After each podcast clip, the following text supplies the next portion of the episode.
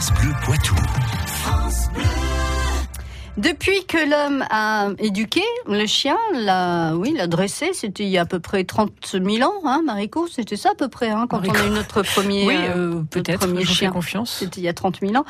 Euh, eh Moi, bien, c'était un peu plus récent, mais euh, le, le chien est devenu une meilleure amie de l'homme, oui. mais ce n'est pas tout. Ah bon on a des points communs.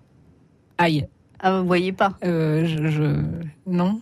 Eh ben, on va écouter ça avec la science infuse et Jean-Michel Piquet. Qu'est-ce que tu as? Il essaie de nous dire quelque chose. Ce que ton chien essaie de te dire, petit, c'est juste que nous, les humains, on a le même pif que nos chiens, en fait. C'est pas facile à croire, je sais, mais mais c'est vrai. Oui, enfin, on va se calmer un petit peu, monsieur. hein. C'est vrai. Apportons toutefois quelques petites nuances. Quelques chiffres pour commencer. La muqueuse olfactive chez l'humain mesure 10 cm. Celle du chien est jusqu'à 20 fois plus grande. Cela se traduit par 5 millions de récepteurs olfactifs chez nous contre 200 millions chez Médor. Bonjour, je me présente,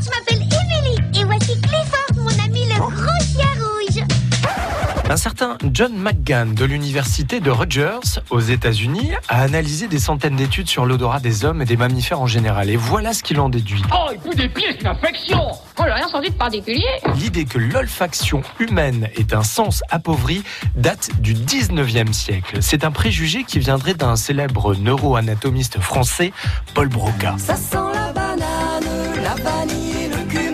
Broca en a déduit que la taille réduite de nos bulbes olfactifs était associée à notre libre arbitre, assuré par nos lobes frontaux. En fait, bien que réduit, ce bulbe a suffisamment de connexions neuronales pour nous élever à la puissance de l'odorat du chien.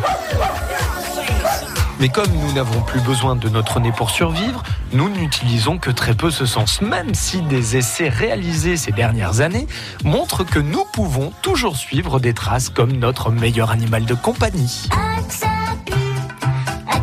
Que ça pue,